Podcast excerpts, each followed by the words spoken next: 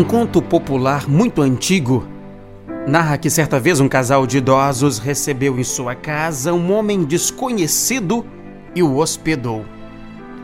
Esse casal era muito pobre, mas mesmo assim compartilharam de boa vontade o pouco que tinham com o homem visitante.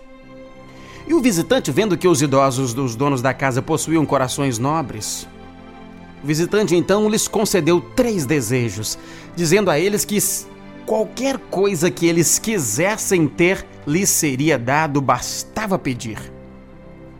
Os senhores dono da casa agradeceram a graça ao desconhecido, entretanto, desconhecendo a identidade e o poder do que lhes pareceu um simples andarilho, eles não ficaram assim muito confiantes na promessa, já que o visitante dissera que seria capaz de realizar três desejos, qualquer desejo.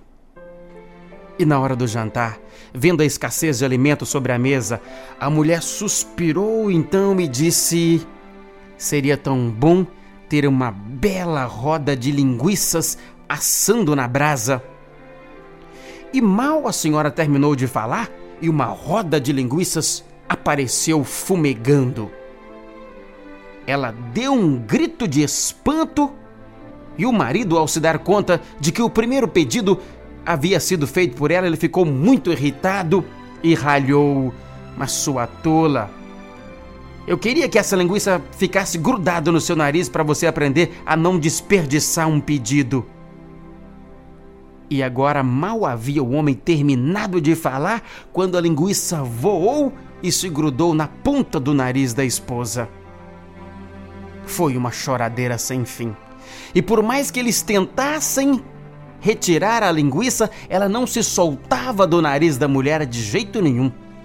E o homem então não teve alternativa a não ser desejar que a linguiça saísse do nariz de sua mulher. E assim, os três pedidos foram totalmente desperdiçados.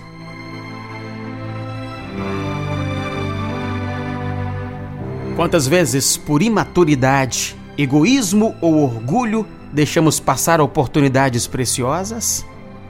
Se aquele casal cultivasse o diálogo, poderia ter conversado sobre a oportunidade recebida, refletido sobre suas necessidades e resolvido questões de grave importância.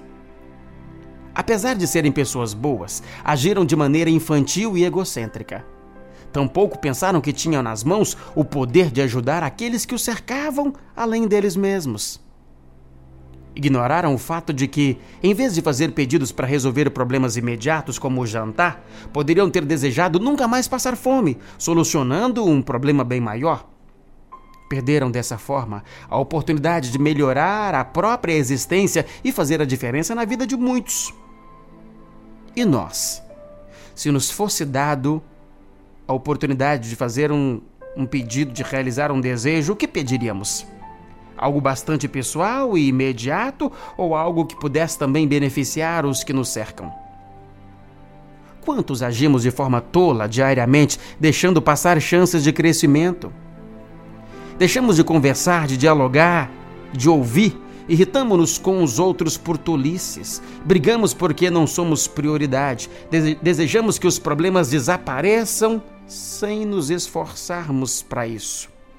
E quando oramos, o que pedimos a Deus? Que solicitações fazemos? A solução de coisas imediatas que nós mesmos poderíamos resolver com algum esforço e sacrifício? Pedimos dinheiro, saúde, paz, trabalho, amor, pedimos felicidade? Pedimos apenas para nós ou nos lembramos de rogar benefícios para outras pessoas? Pensemos nisso.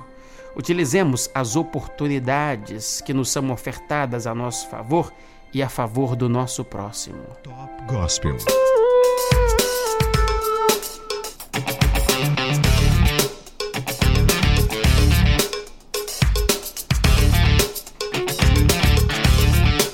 A frase do dia para você parar e pensar comigo é sobre oportunidade, de Maxwell Maltz.